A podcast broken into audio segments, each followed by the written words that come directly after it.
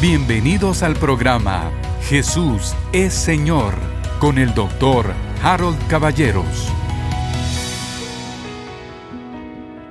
Vamos a retomar nuestro tema el día de hoy.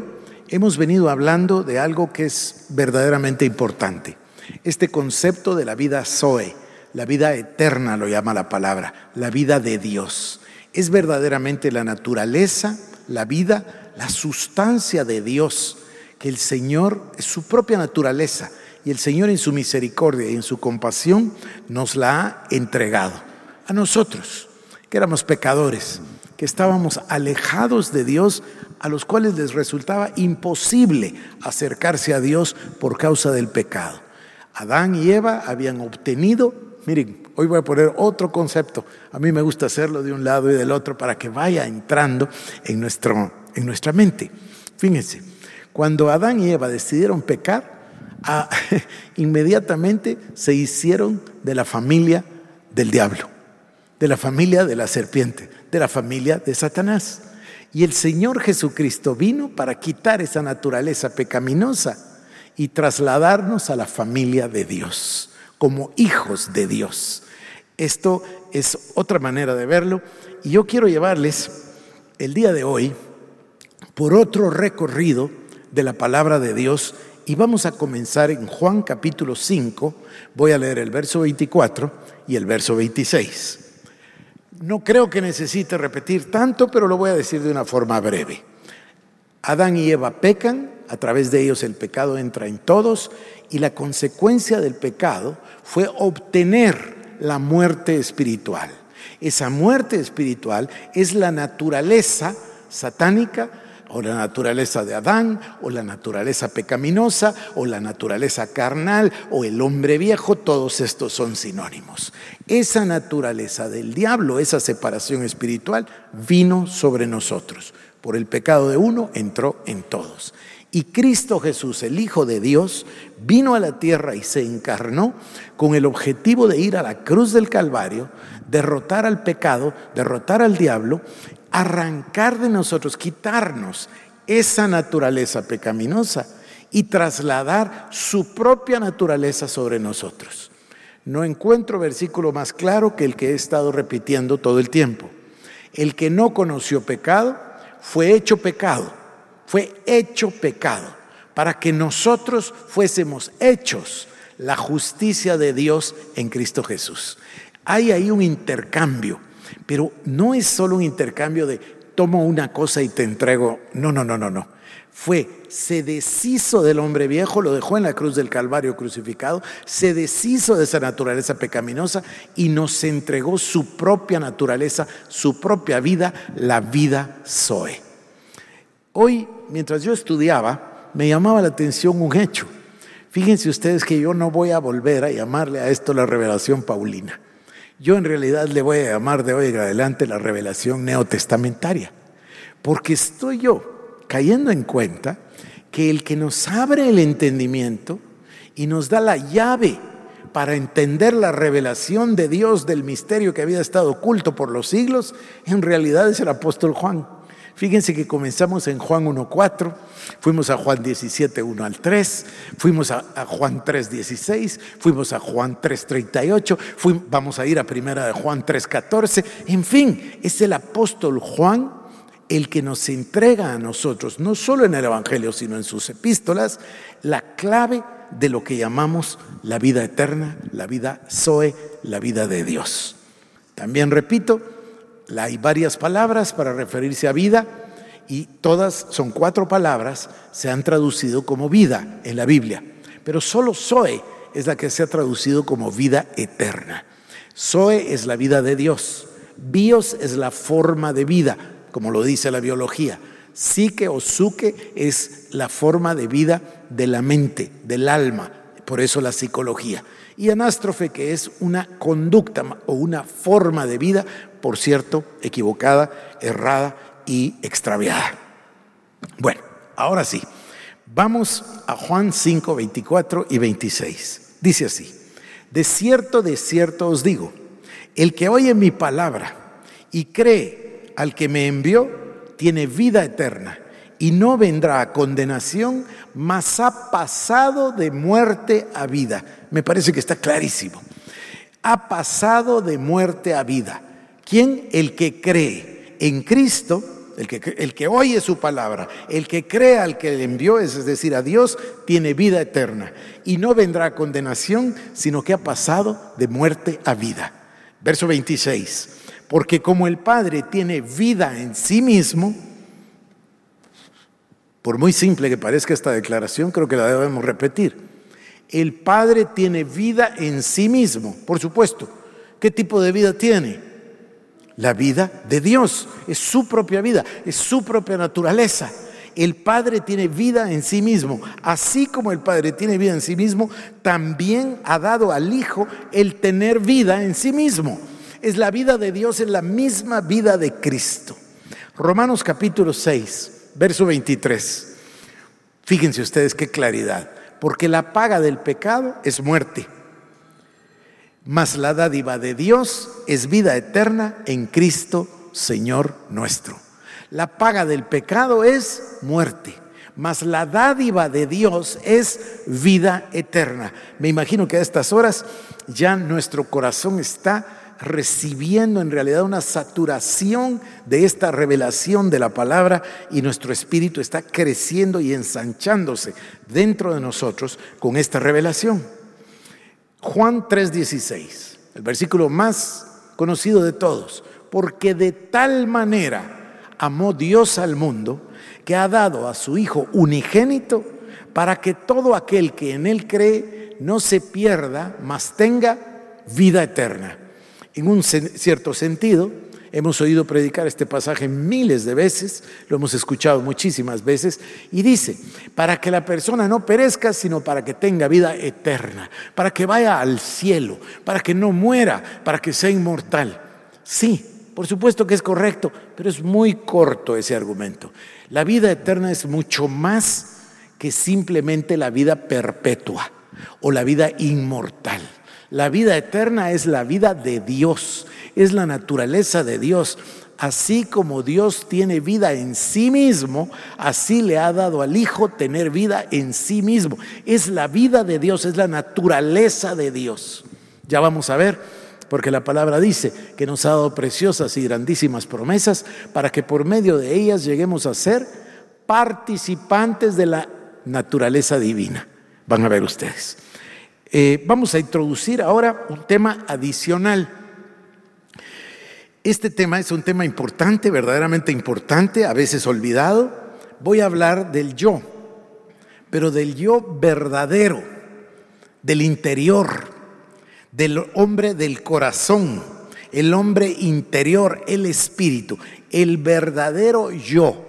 ¿Qué quiero decir con el verdadero yo? Vengan conmigo a la palabra dice Primera de Corintios capítulo 9. Primera de Corintios capítulo 9 versos 26 y 27. Este es, algo verdaderamente revelador. Dice así, Primera de Corintios 9, 26 y 27. Así que yo de esta manera corro, no como quien corre a la aventura, de esta manera peleo, no como, como quien golpea el aire, sino que golpeo mi cuerpo y lo pongo en servidumbre. Voy a volver a leerlo. Así que yo golpeo mi cuerpo y lo pongo en servidumbre, no sea que habiendo sido heraldo para otros, yo mismo venga a ser eliminado. Así que yo golpeo mi cuerpo y lo pongo en servidumbre. Hay muchísimas personas, queridos hermanos, que piensan que yo soy mi cuerpo. Y esa no es verdad. Por eso le llamo el verdadero yo el interior, el espíritu, el del corazón. Dice la palabra en 1 de Tesalonicenses capítulo 5 versículo 17. Somos espíritu, alma y cuerpo. Y alguien lo articuló de esta manera tan maravillosa. En verdad somos un espíritu que tiene un alma y vive en un cuerpo. Es una mejor manera de decirlo. Espíritu, alma y cuerpo. Entonces, ¿cuál es el yo verdadero? El del que habla Pablo a los Corintios. Yo golpeo mi cuerpo, dice. Yo lo pongo en servidumbre. Entonces, ¿quién es el yo? El yo es el ser interior. El ser interior es el espíritu, el del corazón. Cuando la palabra habla del ser interior, habla de nuestro espíritu. Muchísimas veces cuando la palabra dice corazón, se refiere exactamente al espíritu del ser humano. Entonces, Dios Todopoderoso dice, a través de Pablo, o Pablo dice, si ustedes quieren, a los Corintios, así que yo de esta manera corro, yo de esta manera corro, no como a la aventura, yo de esta manera peleo, no como quien golpea el aire, sino que golpeo mi cuerpo y lo pongo en servidumbre. Quiere decir que el yo no es el cuerpo, el yo es el espíritu. ¿Quién va a vivir por los siglos de los siglos? Mi espíritu, nuestro cuerpo no. Por mucho que nuestro cuerpo es vivificado por el Espíritu Santo y por el poder de la resurrección, la palabra misma dice que nuestro cuerpo físico va decayendo de día en día. Y eso cualquiera lo sabe. Y de ahí, ¿cuál es el final del cuerpo físico? El, final del cuerpo físico es expirar. Y una vez expira el aliento, así como fue inspirado, ahora es expirado, y la persona, le decimos nosotros, murió. Claro, lo que se murió fue el cuerpo. La persona no murió. La Biblia dice que todo espíritu vuelve a Dios. Entonces la persona no murió. El verdadero yo no es el cuerpo. El verdadero yo es el interior es el del corazón. Y Pablo lo dice de una manera clarísima. Yo golpeo mi cuerpo, yo lo pongo en servidumbre. Entonces yo tiene que ser el superior y el cuerpo tiene que ser el inferior. Esto es completamente lo contrario de cómo hemos vivido, porque hemos vivido pensando que el yo es el cuerpo. Y hoy en día en este tiempo de humanismo secular, en esto que le llegan a llamar incluso del poscristianismo, en este tiempo en el que el consumismo es lo que manda, en este tiempo en el cual realmente el que de verdad gobierna es mamón o las riquezas, el dinero, en este tiempo en el cual todo parece eh, circular alrededor del concepto de la comodidad, el hedonismo, los placeres, el dinero, la prosperidad, todo eso equivocado, eso nutre al cuerpo, pero no nutre al espíritu, no nutre al verdadero yo. El verdadero yo es el hombre interior, el hombre del corazón. Voy a leerle ahora Romanos 7:22 para hacerlo más claro. Yo me imagino que usted se da cuenta que estoy usando ese método, ¿verdad? De que todo asunto sea establecido por dos o tres testigos y le doy dos o tres palabras para cada afirmación. Bueno, aquí viene una maravillosa. Romanos 7, 22. Lindo versículo, corto, pero muy claro. Porque según el hombre interior, me deleito en la ley de Dios. Está clarísimo, ¿no? El, según el hombre interior, me deleito en la ley de Dios. Aquí hay un contraste, no tengo el tiempo para leer el pasaje entero, pero aquí hay un contraste. El hombre interior se deleita en la ley de Dios, pero el hombre exterior, el cuerpo, el alma, se rebelan. Se rebelan porque el alma quiere sus... Emoción, o sea, tiene sus emociones y quiere sus gustos y la mente tiene que pensar las cosas y tiene que eh, encontrarle la lógica y la voluntad se revela porque el hombre eh, naturalmente fue rebelde hasta que le fue quitada la naturaleza pecaminosa, etc. Ayer les hablé de entrenar el alma, eh, supongo que hay que volver a tocar el tema. Pero dice, yo en el hombre interior me deleito en la ley de Dios. El espíritu es el que nace de nuevo. Cuando la persona le entrega la vida a Cristo, cuando la persona reconoce al Señor, cuando la persona oye la palabra y cree al que envió a Cristo, como acabamos de leer, pasa de muerte a vida. Es decir, ahí es el momento en el que es quitada de nosotros la naturaleza adámica, la naturaleza pecaminosa, y nos es dada una nueva vida, la vida Zoe, la vida de Dios. Pero ¿dónde sucede eso? En el Espíritu en el espíritu, no en el alma ni en el cuerpo. El cuerpo se queda igual y el alma tiene que ser cambiada o transformada o renovada o salva. Son diferentes palabras que la Biblia usa. El alma necesita ser reentrenada, reeducada. ¿Por qué? Piensen. Yo fui salvo a los 23 o 22 años. Yo no sé a cuántos años fue salvo usted, pero uno estaba acostumbrado a esa naturaleza pecaminosa. ¿No han escuchado ustedes que las personas, bueno, la misma Biblia lo dice, pero ustedes lo saben, las personas que están en el pecado y en la maldad eh, y en la malicia, están felices de estar ahí y lo sienten como que es un gran orgullo, que listos son. No podemos esperar algo distinto porque, porque esa es su naturaleza. Necesitan a Cristo para cambiar de naturaleza. Pero si nosotros ya cambiamos de naturaleza, entonces ahora lo que nos toca es reeducar al alma. Las emociones, el intelecto y luego, por supuesto, domar completamente a la voluntad para que sirva a Cristo. Tengo otro pasaje acá. Eh, Efesios capítulo 3. Efesios capítulo 3, versículo 16. Para que os dé, conforme a las riquezas de su gloria, el ser fortalecidos con poder en el hombre interior por su espíritu. Es lindo, ¿no? Para que os dé conforme a las riquezas de su gloria, el ser fortalecidos con poder en el hombre interior. ¿Y quién es el intermediario? Por su espíritu. O sea que el Espíritu Santo y nuestra relación con el Espíritu Santo va a fortalecer nuestro hombre interior, nuestro espíritu.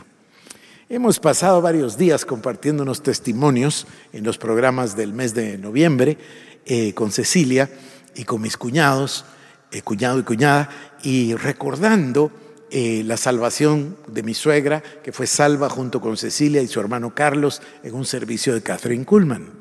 Y entonces nació la inquietud de platicar de Catherine Kuhlman. Hay mucho material, porque la vida de ella fue una vida extraordinaria. Pero el, si yo les pudiera dar una cápsula nada más, y esto es voz de ella, lo pueden ustedes buscar en sus libros y, y aún videos, ella decía, yo no soy nada ni hago nada, yo solo hago lo que el Espíritu Santo me dice. Y tenía unos dones de palabra de conocimiento, palabra de sabiduría, pero así precisos, pero súper precisos. Así como ese día que se volteó donde estaban dentro de 10 mil gentes o 7 mil, 10 mil, no sé cuántas miles de personas, se volteó a donde estaba Cecilia con su hermano Carlos y con su mamá. Hay tres personas aquí con A, B y C. Y lo dijo dos veces. El, el Espíritu la usaba de una manera gloriosa. Pero el secreto de ella, dicho por ella, era, yo le he rendido mi vida al Espíritu Santo. No quiero hacer nada que no me diga el Espíritu Santo.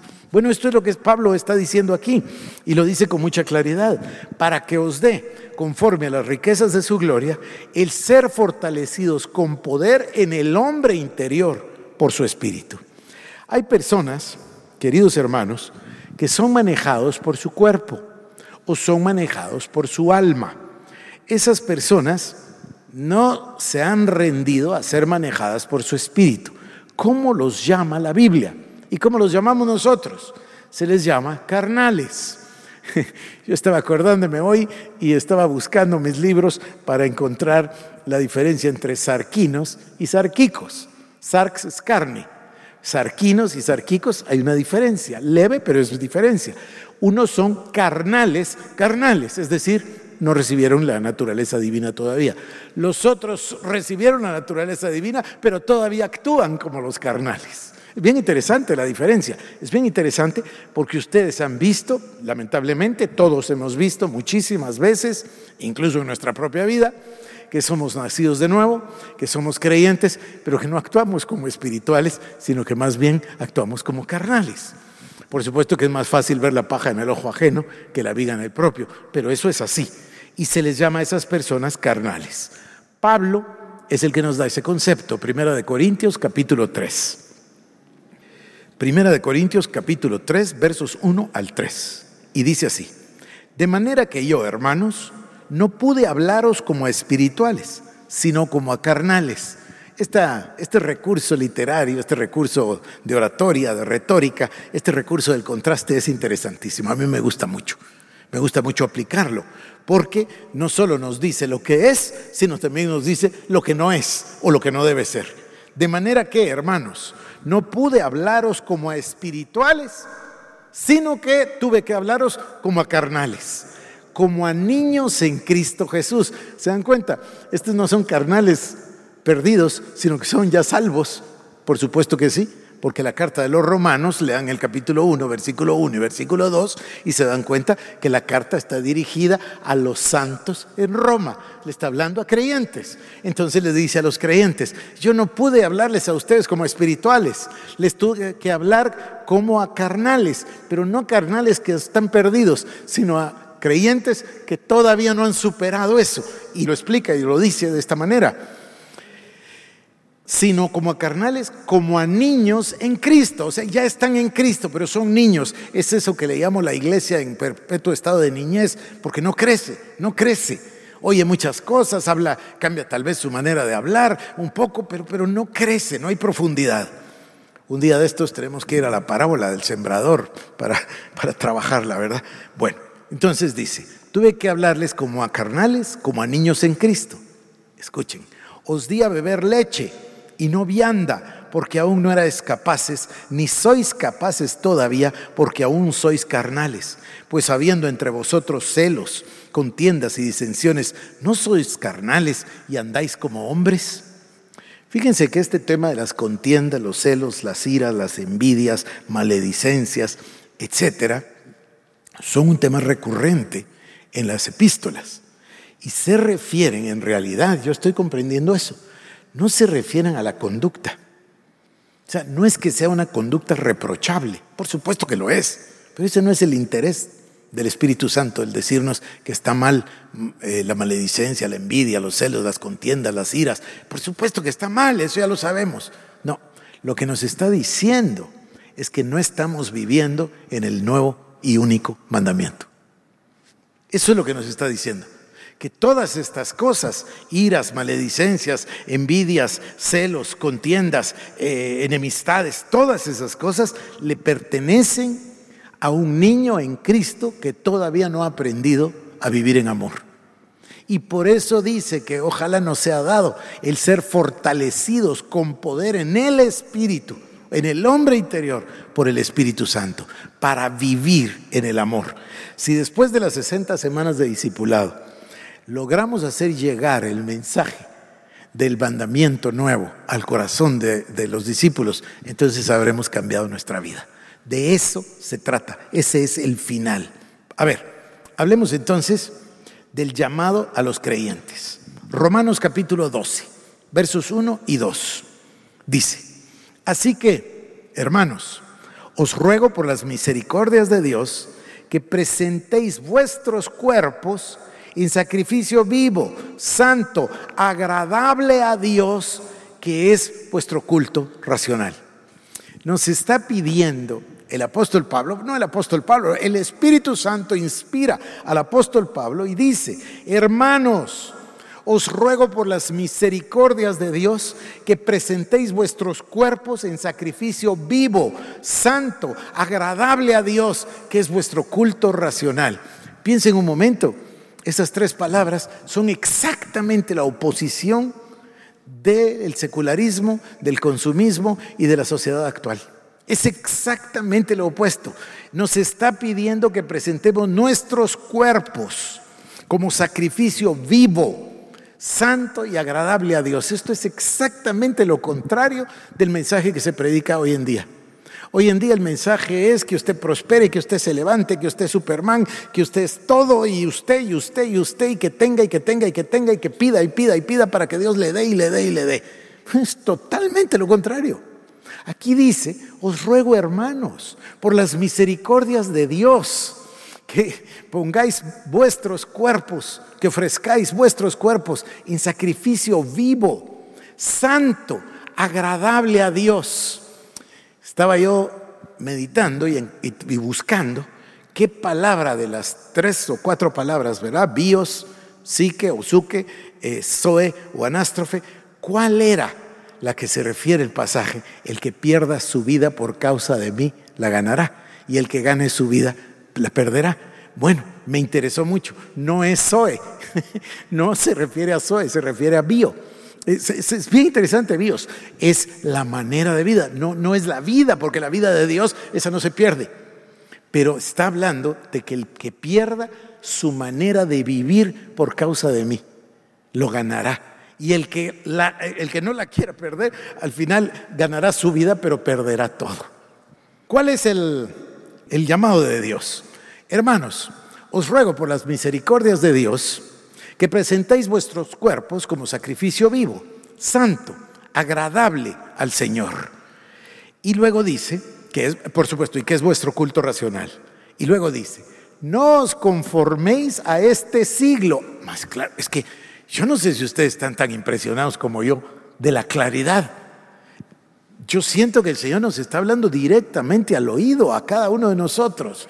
Hermanos, os ruego por las misericordias de Dios que presentéis vuestros cuerpos como sacrificio vivo, santo, agradable a Dios, que es vuestro culto racional. Ah, a propósito, no os conforméis a este siglo, sino Sed transformados por medio de la renovación de vuestro entendimiento para que podáis comprobar. Comprobar no, no nos da tanta luz, para que puedas vivir, para que puedas verificar, para que puedas comprobar cuál es la buena, agradable y perfecta voluntad de Dios. Queremos vivir seguramente. Bueno, damos un aplauso al Señor. Seguro que queremos vivir en la perfecta voluntad de Dios. Pero para vivir en la perfecta, buena y agradable voluntad de Dios necesitamos conocerla. Y para conocerla es imprescindible que no nos conformemos a este siglo, sino que nos transformemos por medio de la renovación de nuestro entendimiento. Voy a tratar de hacer aquí una cápsula. Quiere decir entonces que estábamos muertos. Teníamos una naturaleza pecaminosa, muerte espiritual. El Señor la removió y nos dio de su vida. Así dice, ¿verdad? No, es, no, no iremos a condenación porque al haber creído en Él pasamos de muerte a vida, dice. Bueno, entonces nos dio su vida. ¿Dónde nos da la vida? En el espíritu. El cuerpo se queda a un lado, el alma se queda en medio. Lo que recibió nueva vida es el espíritu. El espíritu dice ahora, yo pongo en servidumbre al cuerpo. El Espíritu dice, mi culto racional es ofrecer el cuerpo en sacrificio vivo, santo, aceptable. Pero ¿cómo se hace? El cuerpo solo sigue las directrices que le dicen. El cuerpo no tiene voluntad propia, el cuerpo. Entonces, ¿quién es el intermediario? A ver, ¿quién es el pícaro ahí? ¿Quién es el abogadito que todos llevamos dentro?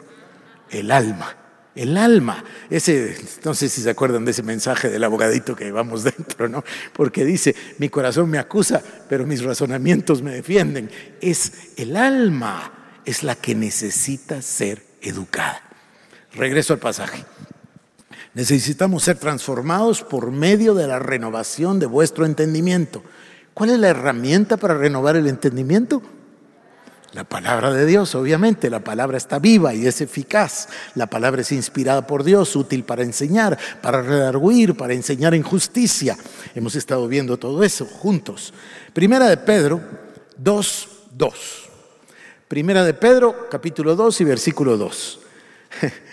Desead como niños recién nacidos la leche espiritual no adulterada para que por ella crezcáis para salvación Ahora, ¿quiere decir que por recibir la palabra vamos a crecer y un día ser salvos? No, eso ya lo fuimos. Pero dice la palabra, escuchen esto, esto es maravilloso. Miren que el Señor me ministró esto una de estas noches. Yo no estaba pensando en eso eh, y la verdad es que no podía dormir. Y entonces mi cabeza estaba así y Dios me ministró con un pasaje que no vi venir ustedes. Maravilloso el Espíritu Santo me recordó la armadura de Dios. La armadura de Dios, dije, pero si eso es para resistir en el día malo y estar firme y batallar, eh, batalla espiritual. Y yo solo estaba hablando de que no me duermo. Y el Señor me muestra y me dice, ¿quieres dormir? El Señor es el que da el sueño a sus amados. ¿Quieres dormir? Ponte el casco de la salvación. Por supuesto, porque la cabeza hace así, ¿no? La mente. No sé si a ustedes les hace así, a mí sí me hace así, y pienso y de todo, ¿verdad? Entonces, se ponte el casco de la salvación. Bueno, tuve que levantarme, prender la luz y traer mi Biblia porque estaba tan emocionado, ¿no? Y entonces me di cuenta de dos conceptos. Uno que es el casco de la salvación y el otro que dice, porque hay dos veces mención del casco, no solo en Efesios, me llamó la atención. Y la segunda vez se refiere al casco de la esperanza de la salvación. Es maravilloso. Entonces fíjense lo que dice aquí. Dice que deseemos la palabra de Dios como leche espiritual no adulterada. O sea, es la palabra de Dios. Tenemos que ser como los de Berea. Está bien que ustedes escuchen lo que digo, pero ustedes tienen que ir a la palabra, abrir su Biblia y ver si estas cosas son así.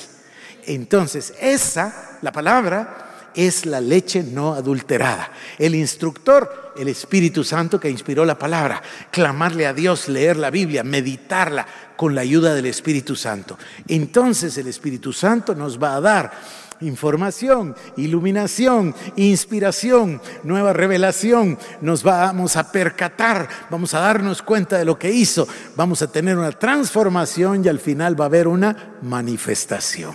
¿Se dan cuenta? Pero va a ser de esta manera. Desead como niños recién nacidos la leche no adulterada de la palabra de Dios para que por medio de ella crezcáis para salvación. ¿Voy a ser más salvo? No, no, no, no, ese no es el significado. No es que yo sea más salvo, es que yo conozca más de la salvación y de la vida eterna. Se los voy a enseñar en un momento, con eso vamos a terminar hoy. Tesalonicenses, primera de Tesalonicenses 5:23 es un pasaje que yo he mencionado tantas veces.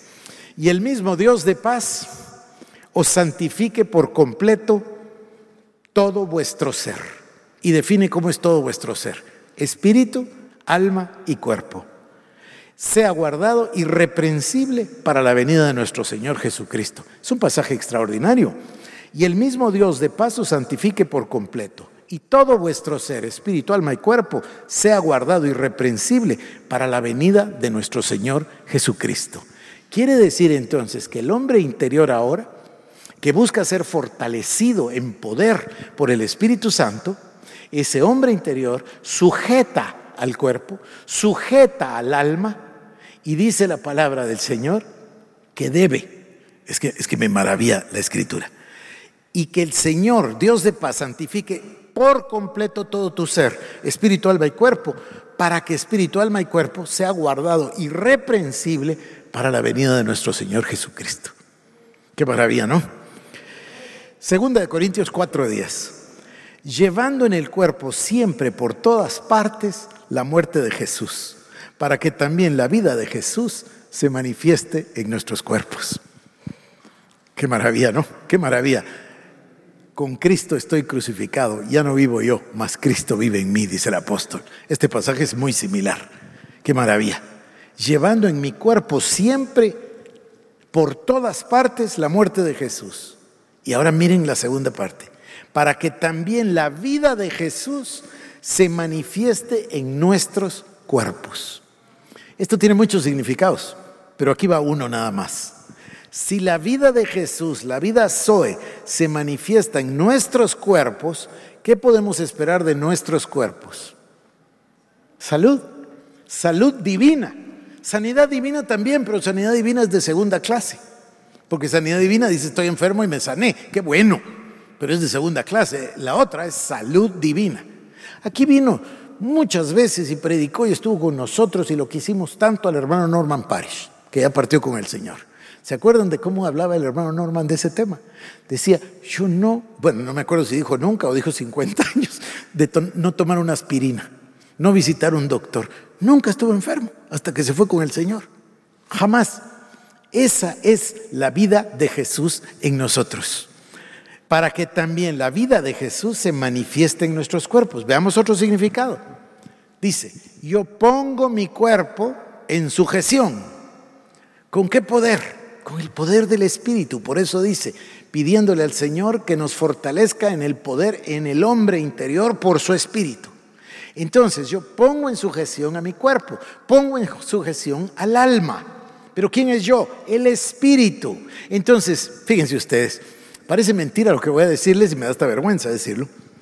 ¿No han pensado ustedes esta semana que es increíble que la iglesia no publicite este mensaje de día y de noche por todos los medios. La vida eterna, la vida de Cristo, la vida de Dios, todo lo demás es francamente, eh, ¿cómo se le dice? No vale la pena comparado con esto. La vida eterna es la llave que el apóstol Juan nos da para comprender todo el Nuevo Testamento y la revelación del glorioso plan de redención a través de la vida eterna. Esa vida eterna, esa vida Zoe, esa vida de Dios, creo que debemos dejar de usar la palabra vida eterna porque nos confunde.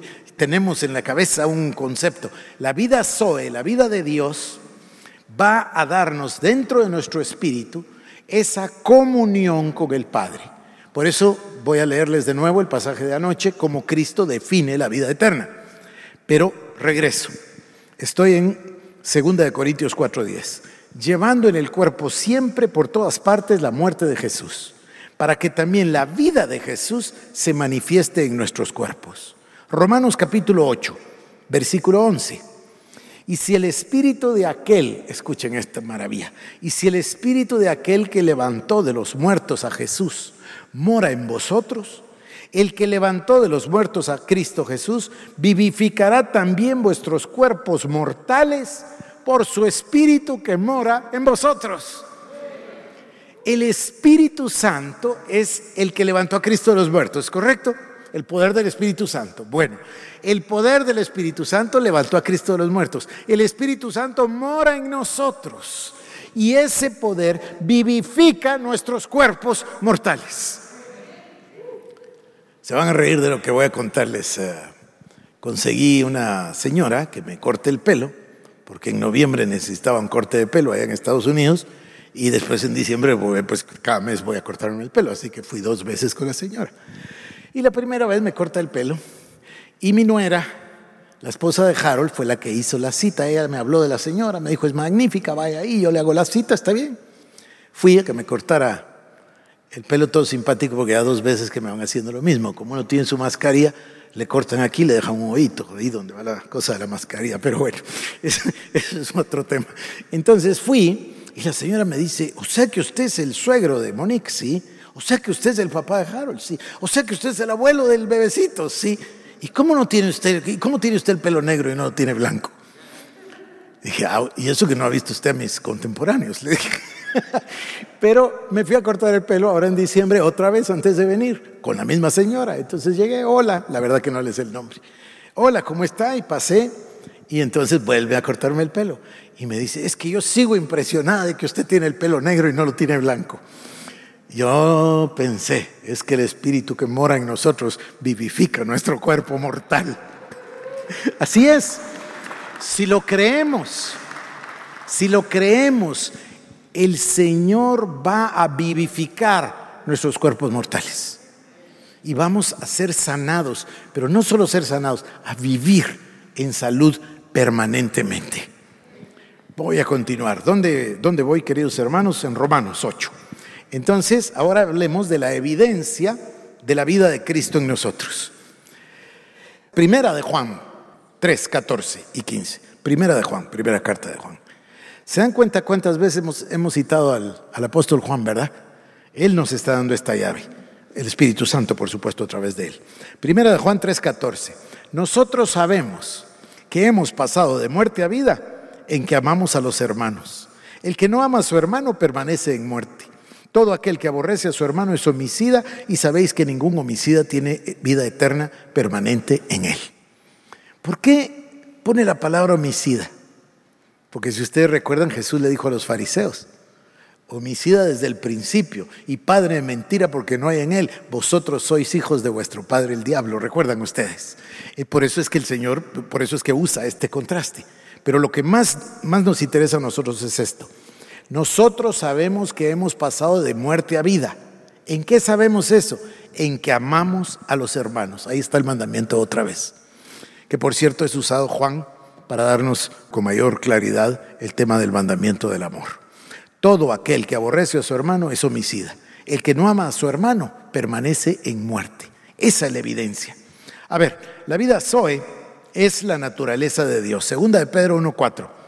Por medio de los cuales, este me gusta tanto, nos ha dado preciosas y grandísimas promesas para que por medio de ellas lleguéis a ser participantes de la naturaleza divina habiendo huido de la corrupción que hay en el mundo a causa de la concupiscencia. Pero lo que me interesa, miren, nos dio preciosas y grandísimas promesas para que por medio de ellas llegásemos a ser participantes de la naturaleza divina.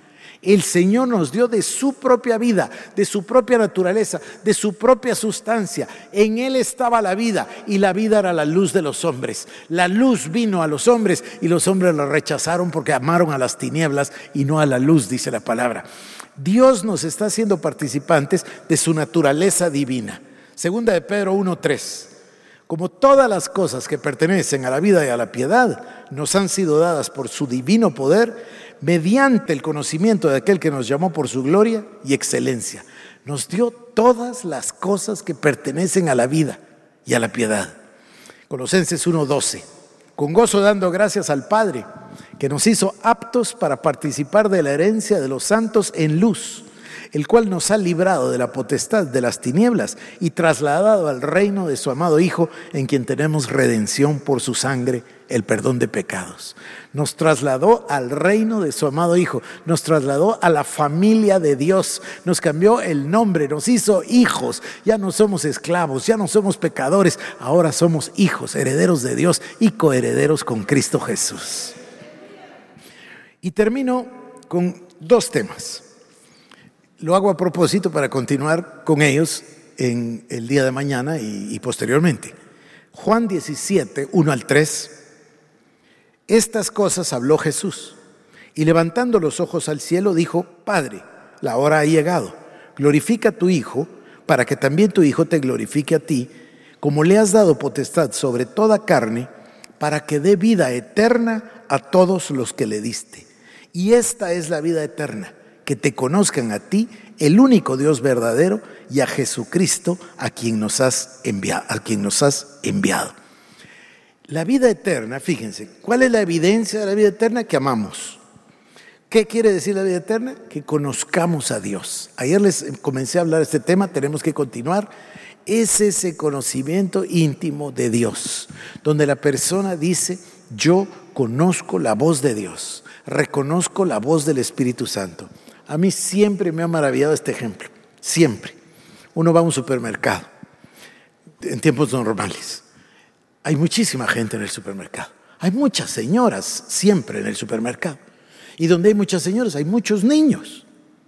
Y hay mucha bulla, hay mucho ruido. Y de repente un niño dice, mamá. Y la mamá inmediatamente sabe que es su hijo. En medio de todas esas señoras que son mamás.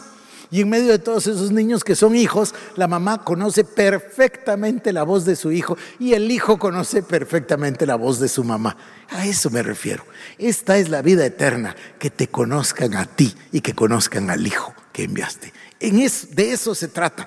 Nos da la vida eterna para darnos comunión, acceso.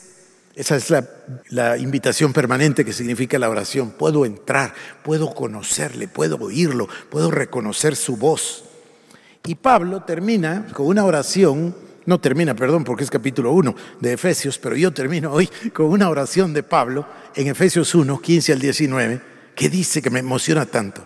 Por esta causa yo, habiendo oído de vuestra fe en el Señor Jesús y de vuestro amor para con todos los santos, no ceso de dar gracias por vosotros, haciendo de memoria de vosotros en mis oraciones, para que el Dios de nuestro Señor Jesucristo, el Padre de Gloria. ¿Para qué ora Pablo? Fíjense, no cesa de dar gracias por ellos en sus oraciones. Y no cesa de mencionar, hace memoria de ellos en sus oraciones, para que el Dios de nuestro Señor Jesucristo, el Padre de Gloria, os dé espíritu de sabiduría y de revelación en el conocimiento de Él. Esta es la oración. Tenemos que clamar que el Señor nos dé un espíritu de revelación, de sabiduría, en el conocimiento de Él. ¿Y cómo le vamos a conocer? La revelación de Dios viene exclusivamente a través de su palabra. Su palabra nos va a enseñar al Señor, porque su palabra es el Logos, su palabra es Cristo, su palabra es Él, su palabra y Dios son inseparables. Entonces Pablo ora para que el Dios de nuestro Señor Jesucristo, el Padre de Gloria, nos dé espíritu de revelación y de sabiduría en el conocimiento de Él, alumbrando los ojos de nuestro entendimiento, para que sepamos cuál es la esperanza a la que nos ha llamado y cuáles las riquezas de la gloria de su herencia en los santos y cuál la supereminente grandeza de su poder para con nosotros los que creemos, según la operación del poder de su fuerza. Gloria a Dios, gloria a Dios, gloria a Dios. Bendito sea el Señor por su gloriosa palabra. Gracias, Padre. Que la bendición de Dios Todopoderoso descienda sobre cada uno de vosotros y que el Dios Todopoderoso os conceda espíritu de sabiduría y de revelación en el conocimiento de Él. En el santo nombre de Jesús oramos. Amén. Amén y amén. Gloria al Señor. Esto fue el programa Jesús es Señor con el doctor Harold Caballeros. Si quieres más información, búscanos en nuestras redes sociales como Iglesia El Shaddai Guatemala